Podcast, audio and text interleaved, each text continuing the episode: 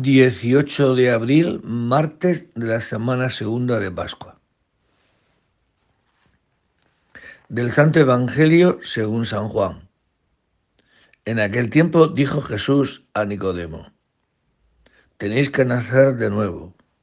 El viento sopla donde quiere y oyes su ruido, pero no sabes de dónde viene ni a dónde va.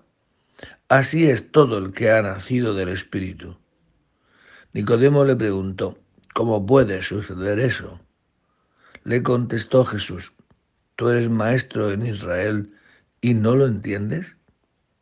En verdad, en verdad te digo, hablamos de lo que sabemos y damos testimonio de lo que hemos visto, pero no recibís nuestro testimonio. Si os hablo de las cosas de la tierra y no me creéis, ¿cómo creeréis si os hablo de las cosas celestiales?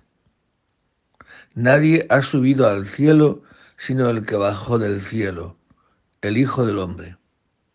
Lo mismo que Moisés elevó la serpiente en el desierto, así tiene que ser elevado el Hijo del Hombre, para que todo el que cree en él tenga vida eterna. Palabra del Señor.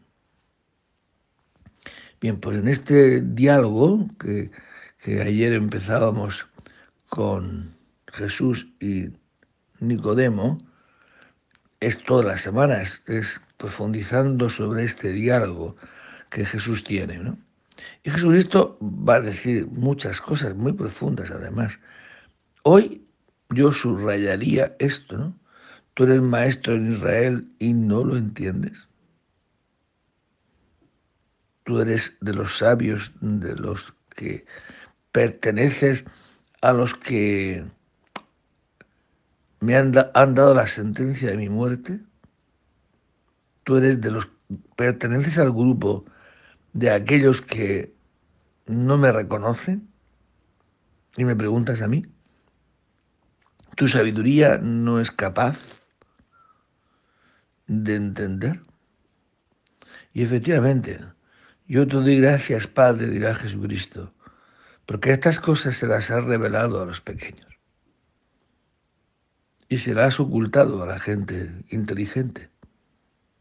Si os hablo de las cosas de la tierra y no me creéis, ¿cómo creeréis si os hablo cosas celestiales?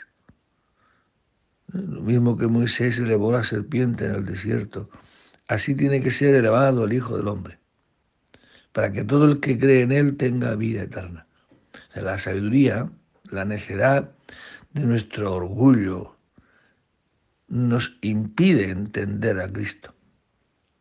Nos, nos impide tantas veces aceptar que la vida viene a través de la cruz. Eso es nacer de nuevo.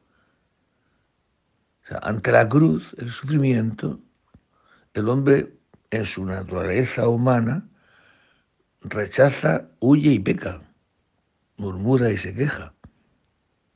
Sin embargo, el que cree en Jesucristo, el que cree, dice, cuando yo sea elevado, ¿no?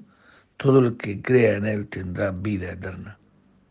Es creer que la cruz, el sufrimiento, no es una maldición. Es creer que ese es el medio a través del cual yo muero a mi yo y muriendo a mí yo, yo tenga vida eterna. Yo tenga vida que viene del cielo. Por eso es muy importante que el Señor nos descubra cuál es el camino que lleva a la vida. Y el camino que lleva a la vida, ha dicho Jesucristo, es Él. Yo soy el camino. Y el camino de Cristo es que siendo Dios se ha hecho hombre siendo hombre, se ha hecho último. Se ha hecho el servidor de todos. Ha sido rechazado, maltratado, deshecho de los hombres y muerto en una cruz. El camino que lleva a la vida no es el de Adán, que siendo un don nadie, se cree Dios. El que vive así no entiende nada. Solamente el que entiende que el camino de la vida es la cruz ya tiene el cielo ganado.